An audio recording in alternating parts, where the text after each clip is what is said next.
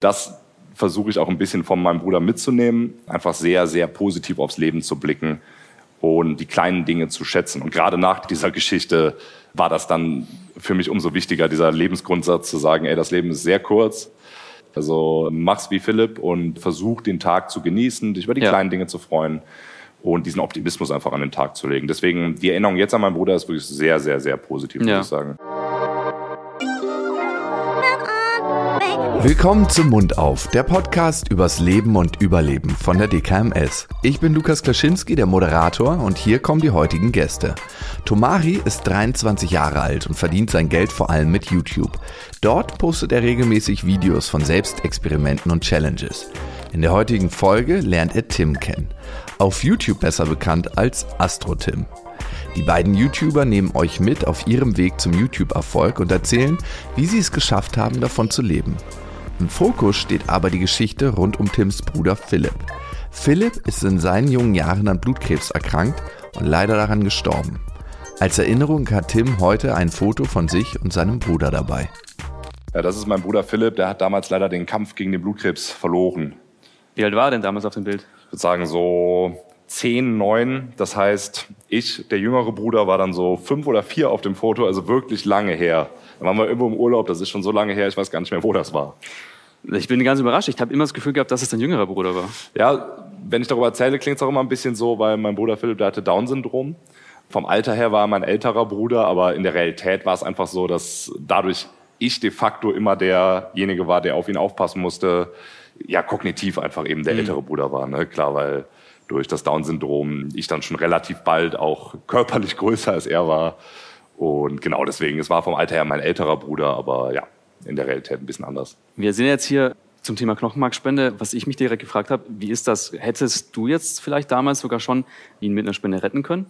Ja, es war ein bisschen knifflig alles damals, denn tatsächlich war es, als mein Bruder dann gestorben ist, das zweite Rezidiv. Das heißt, es ist oftmals so, Patienten entwickeln Blutkrebs, man versucht es dann erstmal durch eine Chemo zu heilen. Mhm. Klappt auch oft, nur du weißt halt nie so richtig, ist der Krebs komplett weg. Und gerade bei Blutkrebs ist es halt super tückisch. Es passiert dann oft, dass das wiederkommt. Und das ja. nennt man im Rezidiv.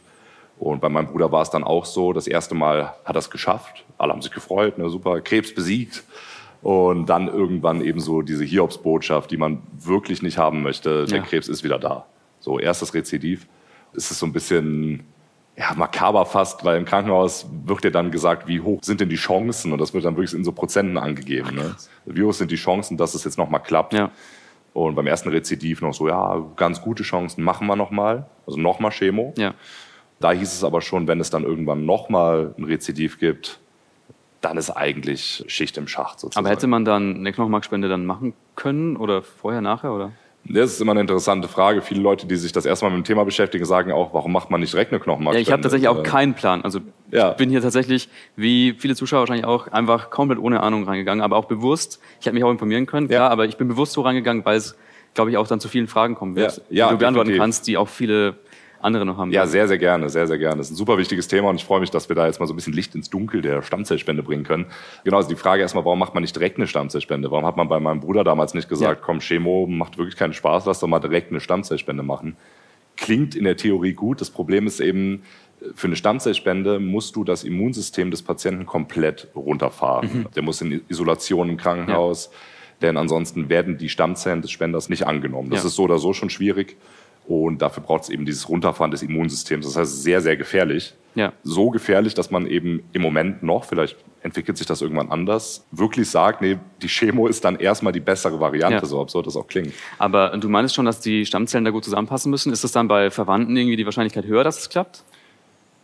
Theoretisch schon. Allerdings muss man sagen, bei Geschwistern ist es halt so, dass du eigentlich gar nicht zwingend immer eine super Übereinstimmung hast. Also es kann sein, aber das ist nicht zwingend. Ja. Du brauchst wirklich eine sehr, sehr, sehr hohe Übereinstimmung, damit diese Spende funktioniert. Können wir gleich gerne noch genau drüber sprechen. Bei meinem Bruder ist es schon vorher gescheitert. Als dann das zweite Rezidiv irgendwann kam, wäre ja die naheliegende Idee gewesen. Ja. Wenn die Chemo nicht mehr geht, bevor er stirbt, machen wir eine Stammzellspende. Aber mein Bruder hatte Down-Syndrom und war eh körperlich nicht so wirklich fit.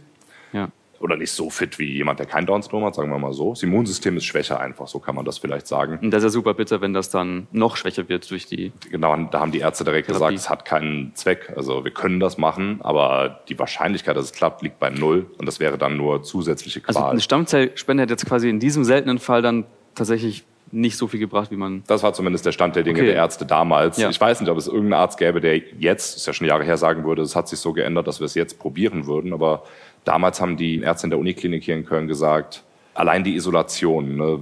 Man muss ja auch bedenken, mein Bruder mit seinem Down-Syndrom, man hätte es ihm ja auch nicht wirklich erklären können. Ja. Zu sagen, ey Philipp, du musst jetzt hier in die Isolation, du kannst dann keinen sehen und so. Also allein das wäre so eine psychische Belastung gewesen. Gerade allein schon in dem Alter, ich meine, das ist ja super schwierig, da überhaupt zu verstehen, was um einen herum passiert. Genau, da war er dann ein bisschen älter, als er dann gestorben ist, war er 18. Okay, für, krass. Fürs Sterben trotzdem doofes Alter.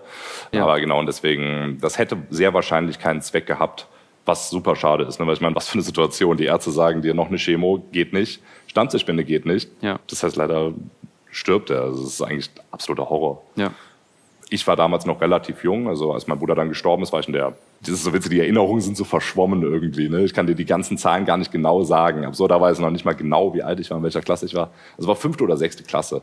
Das heißt, für mich war es wahrscheinlich jetzt von allen Familienangehörigen am wenigsten schlimm, sage ich mal. Klar, als Kind kannst du noch viel verarbeiten und die ja. Zeit halt deine Wunden für meine Eltern war es natürlich das traumatische Ereignis ihres Lebens. Auf jeden Fall. Also ich denke, also sowieso, wenn man das Kind verliert, das muss ja das Schlimmste überhaupt sein. Ja. Aber natürlich auch, wenn man Geschwister verliert, eigentlich müsste man meinen, dass das je jünger man das ist, desto schlimmer man das findet. Und ja. man könnte ja quasi im Alter wird man ja reifer und dann mhm. vielleicht emotional ein bisschen stabiler. Aber ich glaube auch, dass das irgendwie, wenn man selber schon 16, 17, ja. 18 ist, noch mal ein bisschen dass man das einfach nicht so gut wahrnehmen kann, wie wenn man halt irgendwie ja. als wahrscheinlich zehn oder elf dann wahrscheinlich ja. war. Ja, ich glaube, es hat beides, äh, klingt jetzt auch doof, aber Vor- und Nachteile. Ähm, einerseits dadurch, dass ich so jung war, ist es so ein bisschen jetzt im Nebel der Vergangenheit liegt es. Ne? Und ich würde noch nicht mal sagen, dass ich da jetzt traumatisiert bin oder so. Andererseits, da ich so jung war, war es für mich natürlich extrem psychisch belastend, auch das, die Auswirkungen auf meine Familie ja. zu sehen. Ne? Sonst zu sehen, ah, meine Eltern geht's schlecht, meine Mutter weint und so. Ne? Sowas belastet dich als Kind natürlich viel mehr, wie es das jetzt tun würde. Also andererseits, du hast ja auch Geschwister, also kannst ja dann wahrscheinlich ungefähr dir vorstellen, wie es sich anfühlen würde, wenn einer davon plötzlich stirbt, wenn du es jetzt mitkriegen würdest als Ich weiß gar nicht, Mensch. ob ich mir das so gut vorstellen kann, um ehrlich zu sein. Ja, ja das stimmt. Also ich könnte es gar nicht so richtig gut simulieren, was da passieren ja. würde, wenn das jetzt wäre. Ja, ja, stimmt. Das ist halt sowas. Es ist halt auch so unnatürlich, ne, dass jemand deiner Geschwister, der ungefähr so alt ist ja. wie du, stirbt. Ich bin da auch, ehrlich gesagt, super, ja, klingt halt auch doof, ne, aber ja. unerprobt. So, ich habe jetzt zwei Großeltern sind schon gestorben, mhm. bevor ich so richtig zu Bewusstsein gekommen bin. Ja. Und ansonsten habe ich Verwandte verloren, aber das war natürlich dann in einem Alter, wo man sich darauf vorbereiten mhm. konnte. Aber genau. jetzt, klar, wenn das dann mitten aus dem Leben gerissen wird, da wüsste ich jetzt gar nicht, wie ich darauf reagieren sollte. Ja, es ist halt wirklich eine sehr, sehr doofe Situation, vor allem damals für mich. Großeltern hatte ich damals auch schon verloren, mein Opa war schon gestorben. Aber das ist was anderes, ne? weil ich meine, klar, das ist natürlich auch doof und oftmals sind die Großeltern der erste Todesfall, mit dem du in deinem Leben konfrontiert wirst. Wenn dann aber einer der ersten Todesfälle, ja. die du verarbeiten musst, dein Bruder ist, dann ist es halt so, das kann ja auch keiner deiner Freunde nachempfinden, ne? weil die das alle nicht erlebt haben. Hast du da, wie war das dann? Also hast, haben deine Freunde da viel Verständnis entgegengebracht oder vielleicht zu viel oder so ein bisschen? Das war ganz schön, die haben das auch alle, also das war nicht so schön, die haben das alle live mitbekommen, sage ich mal. Okay. Ich weiß noch, wie ich in der Schule saß dann, fünfte, sechste Klasse, keine Ahnung. Und ich wusste schon an dem Tag, meine Eltern fahren ins Krankenhaus mit meinem Bruder, weil der Krebs könnte wieder da sein, weil meinem Bruder ging es nicht gut und so. So, ich wusste also, die sind im Krankenhaus. So, dann im Englischunterricht, weiß ich noch, kam dann die Sekretärin der Schule rein und sagte, Tim, seine Tante hat angerufen und muss nach Hause kommen. Ja. Das haben alle mitbekommen in der Klasse. Und äh, in dem Moment dachte ich mir natürlich schon, okay, das kann nur bedeuten, er hat wieder Krebs. Warum ich dann jetzt in dem Moment direkt nach Hause musste, weiß ich zum Nachhinein auch nicht, aber so war es jedenfalls. Das heißt, dann bin ich dann so ganz betreten mit meinem Ranzen aus der Klasse gegangen, so, tschö Leute, sehen uns morgen. Und dann zu meiner Tante nach Hause und genau in dem Wissen schon, was dann ja. da sein würde. Und dann saßen da alle ganz traurig und dann war halt, ja, der Scheiß wieder da. Und das heißt, alle meine Klassenkameraden wussten das auch. Das hat natürlich ein bisschen geholfen einerseits, haben sich dann auch alle ganz lieb gemeldet. Ne? Selbst die, die du eigentlich nicht magst, mit denen du immer Stress hast, haben dann alle ganz lieb geschrieben und so damals noch Briefe. Ich meine, das war ja vor tausend Jahren gefühlt. Also das war nett, aber es war mir auch unangenehm, dass alle das wussten, weil ich war dann halt so der, dem was Schlechtes passiert ist. Und gerade so in der fünften Klasse willst du halt nicht unbedingt diesen Stempel haben. Ja. Ich kann mir vorstellen, dass dann viele Leute halt einfach ein bisschen zu vorsichtig sind und sich nicht genau. trauen, so richtig ehrlich oder halt einfach ja. normal mit dir umzugehen. Genau, richtig. Und äh, gerade weil wir alle noch sehr jung waren und auch keine Erfahrungen mit sowas hatte. Wie soll man da mit umgehen? Wie verhält man sich dann? Ich war dann auch länger aus der Schule weg, um dann eben auch Zeit mit meinem Bruder zu verbringen. Wir haben dann immer noch so einen letzten Urlaub zusammen gemacht an der Nordsee und so. Ich weiß noch, dass mir das sehr schwer gefallen ist, dann in der Zeit nicht in der Schule zu sein. Weil einerseits hatte ich den Stress mit meinem Bruder, andererseits ja. wusste ich, ich verpasse jetzt ganz viel in der Schule. Also nicht den Unterricht, das war mir damals schon egal, aber was eben meinen Freunden passiert und so. Und dann kam ich eben wieder und dann war es wieder dieses Gefühl, so da ist der ja. Tim, dem ist was Schlimmes passiert. Ne? Also ja, genau, es ist auf jeden Fall auch eine Belastung gewesen. Aber insgesamt muss ich sagen, äh, war das eine große Hilfe. Viele von denen, mit denen ich damals in der fünften, sechsten Klasse war, sind auch immer noch meine besten Freunde jetzt. Das ist natürlich cool, wenn du Freunde hast, die damals schon bei so einem ja. einschneidenden Erlebnis deines Lebens dabei waren. Also die wissen das auch alle. Ja. Mit denen quatsche ich manchmal darüber. Wenn ein paar Bierchen geflossen sind dann, und es emotional wird, dann reden wir drüber. Ja. Also das hilft mir sehr. In den 18 Jahren, die dein Bruder damit nicht unbedingt schon die ganze Zeit gekämpft hat, wie war das? Also ab wann war das dann klar und wie war die Zeit danach? Also hat sich dann auf einen Schlag alles verändert oder hat sich das schon langsam angebahnt? Ja, also es war dann dieses zweite Rezidiv, das war schon ein längerer Zeitraum, okay. in dem man quasi wusste, er würde es nicht schaffen. Naja, sich darauf vorbereiten konnte, möchte ich nicht sagen, aber es war schon etwas länger klar. Aber trotzdem, als er dann weg war, hat sich alles schlagartig geändert. Ne? Das Haus ja. war auf einmal komplett leer. Riesenriss im Leben. Ne? Und ich habe dann damals, weil ich ja noch sehr jung war, direkt so eine psychologische Taktik unterbewusst gefahren, komplett damit abzuschließen, also komplett ja. dicht zu machen Verdrängen wahrscheinlich. Verdrängen, genau. Ich war nie am Friedhof zum Beispiel. Bis äh, heute oder generell? Äh, bis heute tatsächlich. Das ist komisch. Krass. Ähm, es wird mir jetzt gar nichts mehr ausmachen. Ja. Ihr könnt hier da jetzt hingehen, problemlos. Ich kann ja auch hier sitzen und drüber reden. Ja. Aber jetzt denke ich mir, warum? Also ja. dadurch habe ich dann auch ja. irgendwie die Attitüde entwickelt, was mache ich dann da? Also weißt du, dann stehe ich da und... Also auch kein sonderlich religiöser Mensch. Nee, überhaupt nicht. Und wenn ich über meinen Bruder nachdenke oder reden will, kann ich das ja überall tun. Warum soll ich mir auf den genau. Friedhof stellen? Aber damals war es natürlich offensichtlich eine Verdrängungstaktik, ja. zu sagen, nee, ich möchte davon gar nichts wissen und ich habe jetzt wieder gute Laune und so. Und ja, wenn du über deinen Bruder nachdenkst, worüber denkst du danach? Also was hat der gerne gemacht? Was hat er so ja. in seiner Freizeit einfach gemacht? Was ja. hat ihn ausgemacht? Ja, also jetzt denke ich tatsächlich nur noch über die positiven Aspekte nach. Wenn ich über meinen Bruder nachdenke, ist es immer schön, weil mein Bruder war ein super, super positiver Mensch. Vielleicht auch durch das Down-Syndrom tatsächlich. Ich weiß nicht, ob du jemanden kennst oder mal kennengelernt hast mit Down-Syndrom. Persönlich nicht. Tatsächlich, aber man sieht ja oft, dass die einfach super glücklich sind. Genau, es sind halt echt total oft sehr, sehr glückliche Menschen, die auch anderen Menschen gegenüber immer sehr offen auftreten und das ist super cool. So war mein Bruder auch. Viel gelacht, immer glücklich. Wenn mal schlechte Laune, nur ganz kurz. Also dem konntest du den kompletten Tag schon versüßen. Keine Ahnung, äh, wenn du eine Ausdruck mit ihm gemacht hast oder wenn er die richtige Kassette gehört hat. Also ja. ein großes Hobby war Kassetten hören, Benjamin Blümchen und so. Und äh, das versuche ich auch ein bisschen von meinem Bruder mitzunehmen. Einfach sehr, sehr positiv aufs Leben zu blicken und die kleinen Dinge zu schätzen. Und gerade nach dieser Geschichte war das dann für mich umso wichtiger, dieser Lebensgrundsatz zu sagen, ey, das Leben ist sehr kurz, in manchen ja. doofen Fällen sogar wirklich sehr, sehr kurz. Selbst wenn dein Leben normal verläuft, ist es kurz. Ich meine, was hast du, 80, 90 Jahre, dann ist es vorbei. Also mach's wie Philipp und versuch den Tag zu genießen, dich über die ja. kleinen Dinge zu freuen und diesen Optimismus einfach an den Tag zu legen. Deswegen, die Erinnerung jetzt an meinen Bruder ist wirklich sehr, sehr, sehr positiv, ja. muss ich sagen. Ja, das ist so ein bisschen auch, ich meine, man hat ja letztendlich auf der Erde auch nicht so viel zu verlieren. Ne? Man wird irgendwann ja. leider ja sowieso sterben und auch gerade, du hast da super viel mit dem Kosmos zu tun. Ja. Gerade im Vergleich zum Universum, da ist das dann halt, da werden dann in dem Vergleich auch so alltägliche Probleme, über die man sich ja trotzdem ganz gerne mal ja. zu lange ärgert. Ja halt ein bisschen unwichtiger. Ne? Definitiv, ja, es ist super interessant, genau, weil das sage ich auch immer durch meine Tätigkeit mit dem Weltraum auf meinem YouTube-Kanal und so, sage ich immer, diese großen Weiten lassen die Probleme auf der Erde ganz klein erscheinen. Ja. Aber weißt du, du kommst aus deinem menschlichen Gefühl nicht richtig raus. So, wenn dann sowas passiert, dann kannst du natürlich nicht einfach einen Schalter umlegen und nee. sagen, ja komm. Ja, ich glaube, das, das willst du aber auch gar nicht. Nee, genau, es ist wahrscheinlich auch sehr, sehr wichtig. Also ich meine, du bist ja auch nicht nur ein Stein, der durchs Weltall fliegt, sondern du bist ja Mensch. So, das ist Richtig. Ja, das ist ja schon mal, also ich würde jetzt nicht tauschen wollen mit einem Asteroiden, der keine Probleme hat. Ne? Definitiv, ja eben. Und das ist wahrscheinlich auch ein wichtiger Mechanismus, dass man dann trauert. Ich meine, wie bitter wäre das, wenn alle Menschen so wären. Meine Mutter ist gestorben, aber in fünf Lichtjahren Entfernung ist gerade ein Stern explodiert. Oh so, also was soll's. Ja. Deswegen ist es wahrscheinlich super wichtig, diese Trauer. Und gerade beim Thema Blutkrebs finde ich, dass diese Trauer um Verwandten und die Dramatik dieser Geschichten. Ne? Also das zum Beispiel würde es heute passieren, würde man vielleicht zum Beispiel vielleicht eine DKMS-Aktion daraus machen und mhm. nach Stammzellspendern suchen, damit Leute sich registrieren. Das heißt, die Dramatik der Geschichten bewirkt dann wirklich auch was Gutes, weil viele Leute sich dazu motivieren lassen, etwas gegen Blutkrebs zu tun. Ja.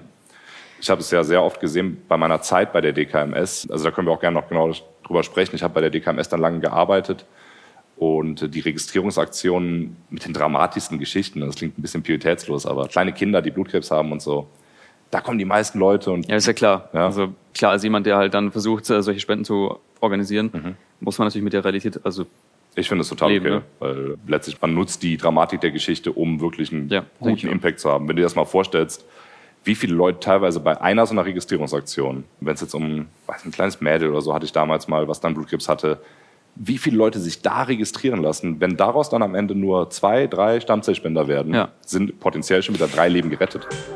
Weltweit sind bei der DKMS über 11 Millionen SpenderInnen registriert und schon 100.000 Mal konnten Stammzellenspenden entnommen werden. Das heißt, es gab schon 100.000 Mal Hoffnung auf Heilung und somit auf ein mögliches Happy End vieler persönlicher Schicksale. Ein großer Erfolg für die DKMS und das Ziel ist es, dass diese Zahl so schnell wie möglich rasant steigt. Den genetischen Zwilling zu finden und somit gerettet zu werden, ist wie die Suche nach der Nadel im Heuhaufen. Allein in Deutschland findet immer noch jeder Zehnte keine geeignete Stammzellenspenderin oder keinen geeigneten Stammzellenspender. Bei Kindern ist Blutkrebs die häufigste Krebsart und allein im Jahr 2018 erkrankten fast 750 Kinder daran. In der Regel werden Kinder genauso wie Erwachsene auf die Stammzellentransplantation vorbereitet, wobei vor allem die Art und das Schema der Erkrankung darüber entscheidet, wie das abläuft. Bei Tims Bruder Philipp kam damals seine Stammzellenspende nicht in Frage aufgrund seines Down-Syndroms. Also angenommen, ich habe jetzt eine Person, der das helfen würde. Was wäre da der Prozentsatz? Ja wie wahrscheinlich es ist, dass irgendein zufälliger Mensch da jetzt ja. passend wäre. Ja, also das ist halt das Knifflige daran. Man muss halt sagen, die Wahrscheinlichkeit ist erstmal für jeden Menschen super gering, weil du brauchst halt wirklich eine sehr, sehr hohe Übereinstimmung gewisser Merkmale, nicht aller. Ne? Es ist jetzt nicht so, als würdest du einen suchen, dessen DNA genau deiner entspricht, ja. gibt's ja nicht. Ähm, aber bestimmte Merkmale müssen eben übereinstimmen, damit es überhaupt klappt. Je höher, desto besser. Ja. Und manchmal ist es auch so, es gibt halt niemanden mit einer perfekten Übereinstimmung, dann machst du vielleicht Abstriche. Ja. Und es kommt extremst auf den individuellen Einzelfall an. Das finde ich so interessant. Je nachdem, was für eine Herkunft du hast, wie deine Merkmalnummer sind, kann die Wahrscheinlichkeit sinken oder fallen. Wenn du zum Beispiel jetzt eine extrem exotische Herkunft hast, ich sage jetzt mal, dein Vater ist Filipino und deine Mutter ist Südafrikanerin, jetzt ja. sowas, was es nicht so oft gibt, ja dann wird es tatsächlich kniffliger statistisch gesehen. Das ist krass, das hätte ich jetzt auch nicht gedacht. Ja, und deswegen haben wir, das tut die DKMS immer noch, ich bin jetzt nicht mehr da, aber haben wir damals, als ich auch noch da war, auch immer versucht, Leute mit unterschiedlichen Herkünften äh, besonders anzusprechen. Das Sagen, klingt lass, richtig. Lass registrieren. Genau, also das ist super wichtig, dass die Datenbank mit Leuten aus aller Herren Ländern, ja. aller Herren Herkünften gefüllt wird, um die Chancen zu steigern. Ein Prozent, ja. Das ist ja, verschwindend gering. Das ist wirklich wenig und daran sieht man, wie wichtig es ist, dass einfach viele, viele, viele Leute. Aber ist das dann wirklich so, dass von 100 Menschen, die jetzt Blutkrebs haben, dann nur einer davon einen passenden Spender finden würde. So kannst du es nicht rechnen, okay. weil je voller die Datenbank genau. ist, desto wahrscheinlicher ja, okay. wird es für dich. Ne? Verstehe. Also, angenommen jetzt nur mal alle 8 Milliarden Menschen ja, ja. in der Datenbank, okay. dann hättest du natürlich immens gute Chancen.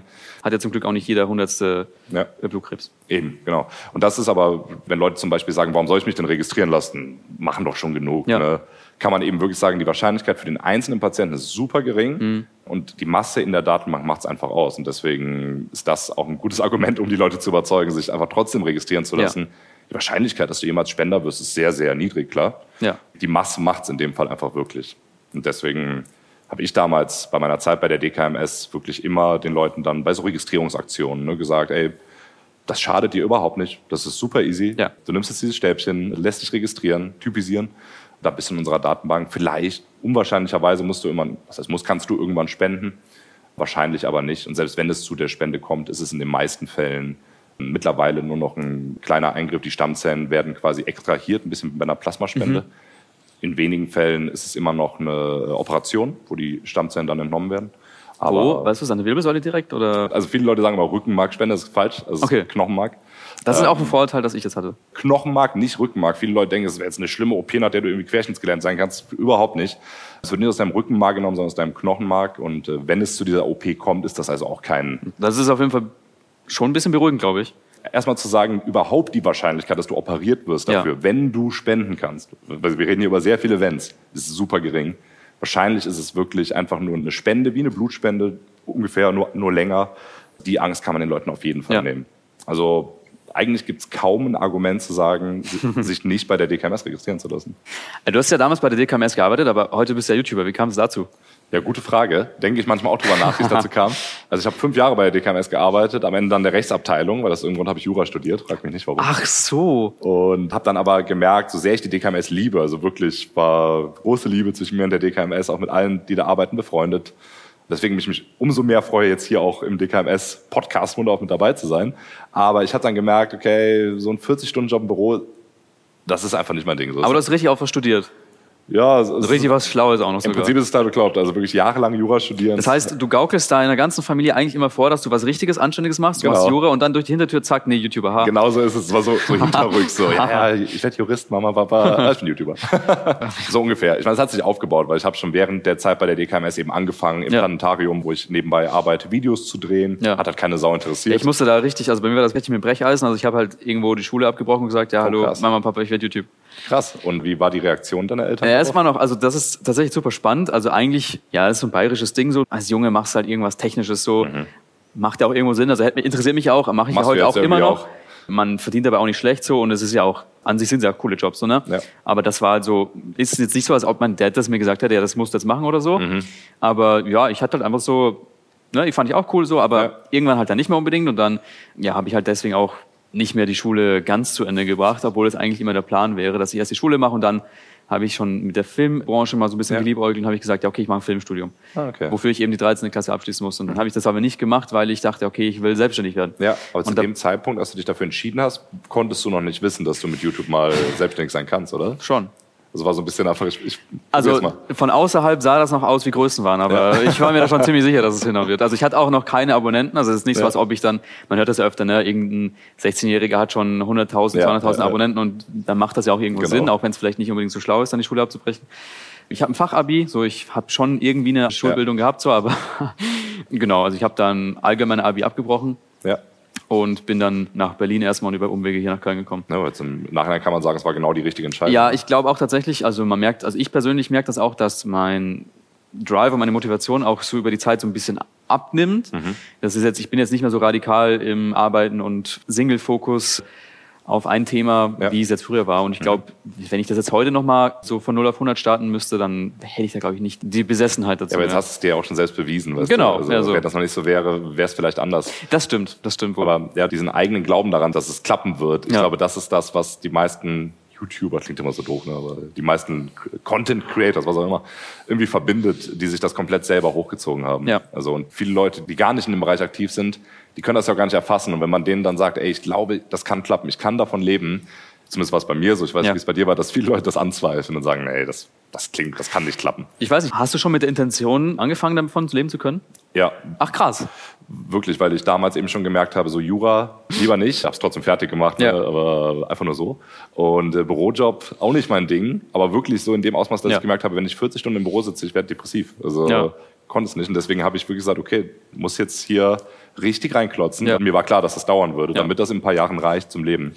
Ja, das war bei wie, mir. Wie schnell es bei dir dann ging? Das war bei mir auch relativ ähnlich tatsächlich. Also ich habe mir auch also man macht es ja nicht direkt wegen des Geldes, aber man braucht halt ein bisschen Geld, um so, halt nicht Jura, genau. also Anwalt, um, um, nicht Anwalt sein zu müssen. Halt, ne? Das ist ein super Spruch. Man so. braucht ein bisschen Geld, um nicht Anwalt Wenn man halt nur das machen will, wenn man halt nur das machen will, dann musst du halt, klar, dann muss halt dabei irgendwas Geld rumkommen, ja. ja ich dachte mir also, okay, wenn du das machen willst, dann such dir doch erstmal Leute, die das schon machen ja. und dann lernst du von denen. Also sehr klassisch einfach macht in jeder Branche eigentlich Sinn, das Total. so zu machen. Klar. Und ja, war dann erstmal Cutter, also das konnte ich schon, habe mir schon über die letzten Jahre, seit ich elf bin, mir beigebracht ja. und äh, Visual Effects und so und habe dann halt einfach gesagt, ja, hey, YouTuber XY, ja. einfach ein paar angeschrieben. Witzig hast du Bock, dass ich dir helfe oder so. Und haben wahrscheinlich viele damals hatte noch nicht jeder einen Cutter. Ah. Heute ist es anders, aber damals war das anders und dann äh, ja. haben sich tatsächlich viele geantwortet und ich habe cool. mir so, hey. Ja, das finde ich witzig, dass wenn man noch gar nicht in der Szene drin ist, denkt man immer, ja, die sind so unerreichbar ja. und wenn man die dann tatsächlich kontaktiert, ja. das war bei mir auch so, einfach mal angeschrieben, unter den Videos kommentiert, wie viel dann antworten und sagen, ja, können gerne was zusammen machen. Ja, das hätte ich nie gedacht. So also ich halt auch so ein bisschen weiterzutragen. Wenn mich jetzt jemand anschreibt, der vielleicht noch sehr klein ist und sagt, hey, wollen wir was zusammen machen, wenn der cool erscheint, sage ich dann auch oft, ja, komm. Ja, genau. Mal. Ich habe das mal irgendwie in einem Buch gehört, ne? So Erfolg ist ein Zahlenspiel oder so, dass ja. man halt einfach ganz viele, ganz oft klopfen soll und irgendwann ja. macht schon mal jemand die Tür auf. Das habe ich auch gelesen, aber das war ein anderes Buch von Tim Ferriss. Kennst du ja, den? die Four-Hour Workweek war das. Genau, genau, genau die war's, wo er gesagt hat. Aber ich glaube, der Spruch ist ja Success is a numbers game. Kann sein, was ja, er sagt. kann gut sein. Und ich dachte mir, okay, ja, probier's einfach mal. Dann ja. habe halt 30 YouTuber geschrieben, die ich halt, oh. nicht jetzt jedem, der, also halt so Leuten, die ich cool fand eigentlich. Ja. Und da haben sich sieben Leute gemeldet. Wahnsinn. Also es hat sich zum Beispiel Julian Bam auch ge äh, gemeldet Echt? und mich auf so ein Treffen eingeladen nach Köln. Und da dachte ich mir, okay, wenn sich der meldet, dann kann ich mir das denken. Genau, dann melden sich alle. Genau. Ja, witzig. Und wann also von jetzt aus gesehen, wann war der Zeitpunkt, wo du sagen konntest, okay, davon kann ich jetzt leben? Also als Cutter konnte ich natürlich direkt leben. Klar, okay. Ich habe tatsächlich auch gesagt, ja, ich würde kostenlos für euch arbeiten. Mhm. Wollte ich auch so, war so meine Absicht, weil ich dachte, okay, ich brauche jetzt nicht unbedingt das Geld. Ja. ja, die meint natürlich, sie wollen mich unbedingt bezahlen, was ja auch klar ist. Also ich, ich würde jetzt auch keinen kostenlos für mich arbeiten lassen, geht ja auch ja. gesetzlich überhaupt nicht, wäre auch nicht okay ja. in der Position. Ja. Und dann konnte ich natürlich dann direkt davon leben, logischerweise. Cool. War auch schon selbstständig, habe mich mhm. selbstständig gemacht, habe Musikvideos noch nebenbei gemacht auch. Mhm. Aber dann so richtig von meinem eigenen Content leben konnte ich dann seit 2019. Okay, das ich ist jetzt auch schon ein dreijähriges Jubiläum dann fast. Genau, also ich hatte schon 200.000 Abonnenten, als ich dann quasi ja, angefangen habe, Vollzeit YouTube zu machen. Ja. Das wäre wahrscheinlich schon vorher irgendwie gegangen. Ja, aber es ging dann auch nicht direkt. Mhm. Also es war dann nicht so, als ob ich direkt super gut davon leben konnte. Ja. Das hat dann nochmal schon nochmal ein halbes Jahr, ein dreiviertel Jahr gedauert. Ja, das ist spannend, weil genau, also Leute denken immer so, ja, YouTube Money, das ist ja gar nicht so viel tatsächlich. Bei mir geht's jetzt, ich habe wesentlich weniger Follower als du, 80.000 jetzt bei YouTube. Also es geht jetzt auch nur, weil ich noch einen Online-Shop nebenbei ja. betreibe, Sponsoring Deals und alles, dann geht es halt.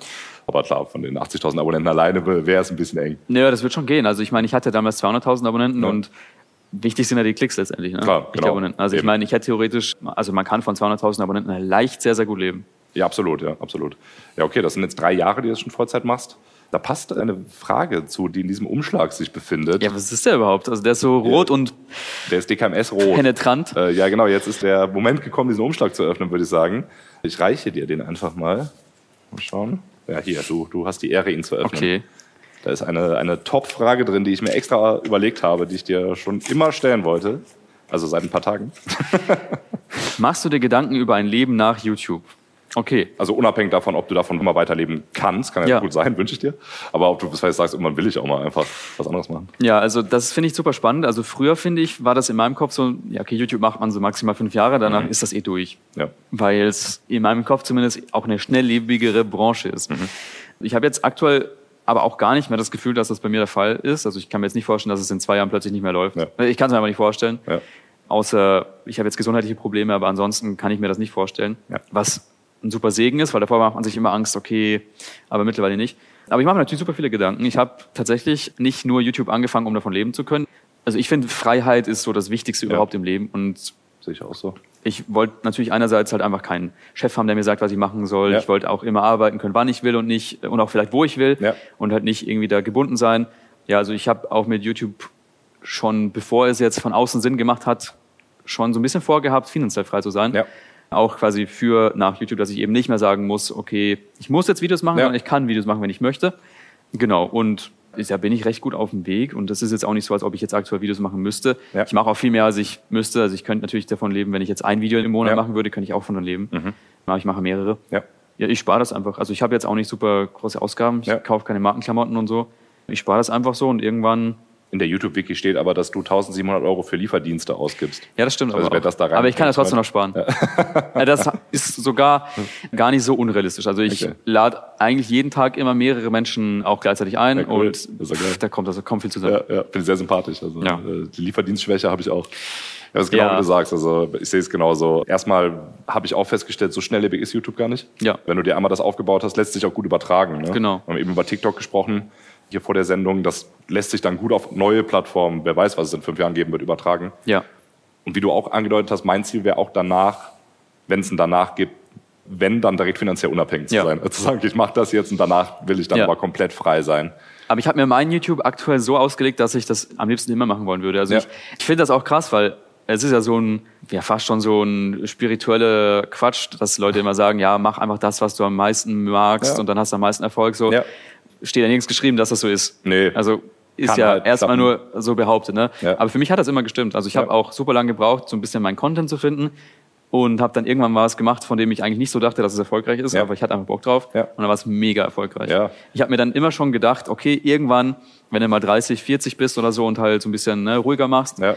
also ich bin 23, also in so sieben Jahren oder in 20 Jahren, machst du mal ein bisschen ruhiger, dann richtest du eine schöne Werkstatt ein und machst so Holzsachen. Und das mache ich halt jetzt einfach heute und das kommt cool. super krass gut als Content an. Und das ist einfach geil. Da fühle ich mich schon wie ein alter Opi, ey. Ich bin 30 äh, seit ein paar Monaten. Schrecklich. Krass.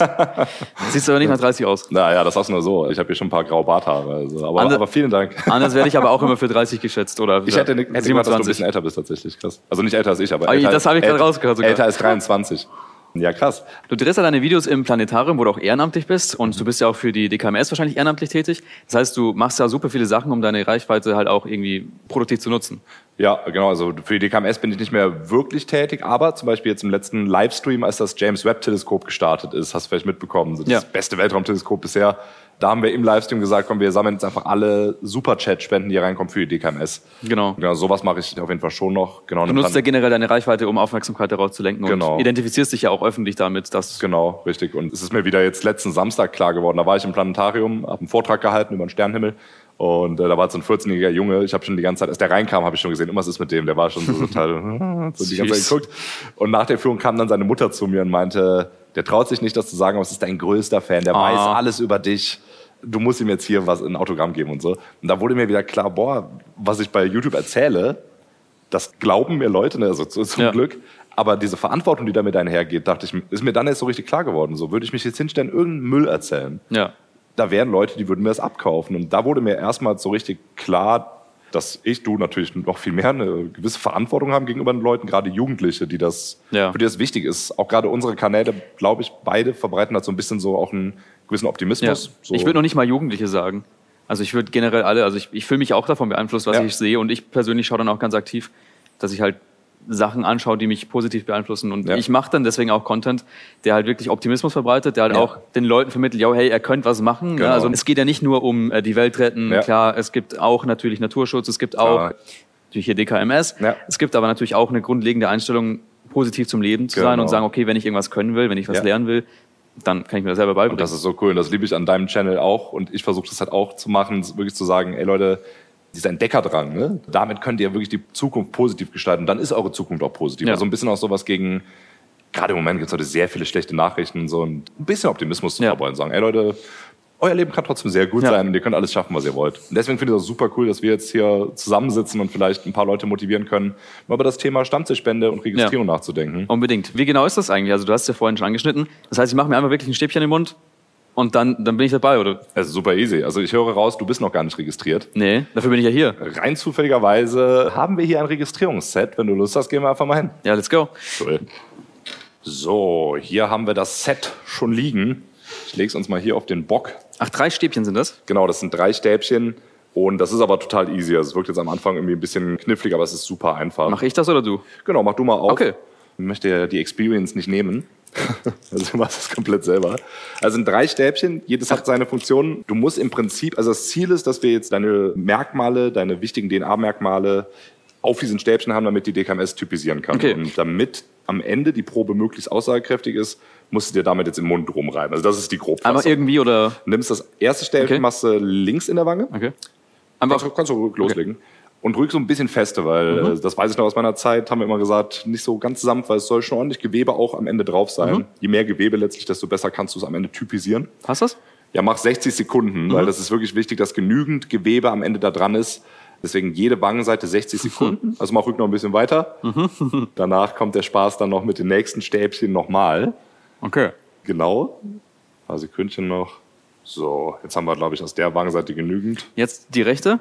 Genau, du musst aufpassen, dass du das jetzt oben nicht berührst, logischerweise. Okay. Genau, das kannst du so nehmen, das ist super. Jetzt nimmst du das nächste Stäbchen und machst die andere Wangenseite auch nochmal 60 Sekunden. Und äh, genau, während du den Mund voll hast, kann ich noch ein bisschen mehr erzählen zu dem ganzen Prozess. Ja. Also das wird jetzt typisiert und dann kann man eben, so nennt man das, dann kann man eben die relevanten Merkmale abgleichen mit potenziellen Patienten. Wir hatten eben schon ein bisschen drüber gesprochen, wie wahrscheinlich ist das dann eigentlich, dass du dann als Spender in Frage kommst ich habe schon ein paar Kumpels gehabt, die dann einen Brief von der DKMS bekommen mhm. haben. Hier, du kämst in Frage. Das heißt noch nicht zwingend, dass du wirklich spenden kannst, weil oftmals werden mehrere angeschrieben. Ich glaube, da hast du jetzt auch 60 Sekunden. Kannst du das nehmen? Und so das dritte Stäbchen, das ist jetzt einfach nochmal so ein bisschen allgemein im Mund herum. Du kannst okay. versuchen, hier oben und unten so ein bisschen das Zahnfleisch okay. zu erwischen. Genau, und dann haben wir, glaube ich, einen ganz guten genetischen Abstrich von dir sozusagen. genau, das heißt noch nicht zwingend, dass es spendest, weil es werden oftmals mehrere direkt angeschrieben kann sich das wirklich so ganz plastisch vorstellen. Da ist dann einer, der passt zu, ich sag jetzt mal, 87 Prozent, der andere zu 88, der andere zu 89 Prozent. Schreibt man vollzeitig alle an. Und der Beste, der sich zurückmeldet, der wird's okay. dann. Das heißt, von meinen Kumpels, die angeschrieben wurden, da kam es dann tatsächlich nie zur Stammzellspende, okay, sondern äh, wurde dann jemand anderer genommen. Aber das zeigt eben, dass sie schon mal in der engeren Auswahl waren und potenziell zu jemandem gut gepasst haben. So, Genau, jetzt hast du die so da in deiner Hand, die müssen jetzt zwei Minütchen trocknen. Okay.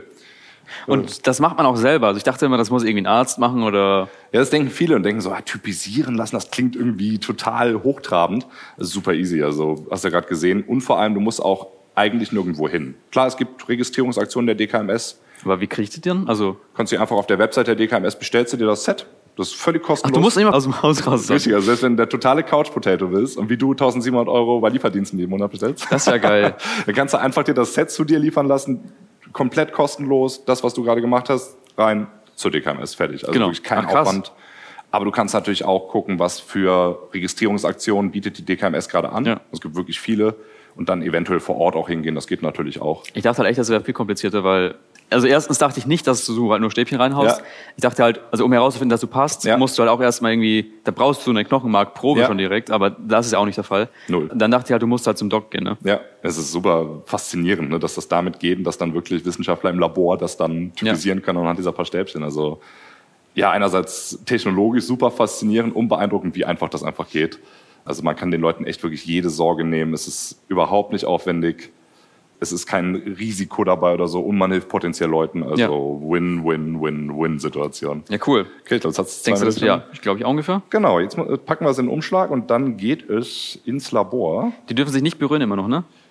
Genau, aber wenn du sie jetzt in einen Umschlag packst, dann ist das nicht mehr so wild. Okay, weil sie sind ja schon getrocknet, ne? Genau. Das heißt, jetzt kommen sie hier rein. Sehr gut. Das letzte noch. Perfekt. Und zack.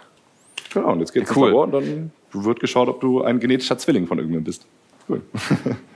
Es ist total krass, wie leicht das einfach ging. Und wenn ihr das jetzt auch machen möchtet, bestellt euch die Stäbchen nach Hause, ihr müsst gar nirgends hin und macht das genauso wie ich. Ja, es ist mega cool, dass du jetzt als potenzieller Lebensretter dabei bist. Und wie du gesagt hast, es ist so easy. Also Leute, bestellt euch das Set nach Hause, macht mit und rettet eben potenziell ein Leben. Auf jeden Fall.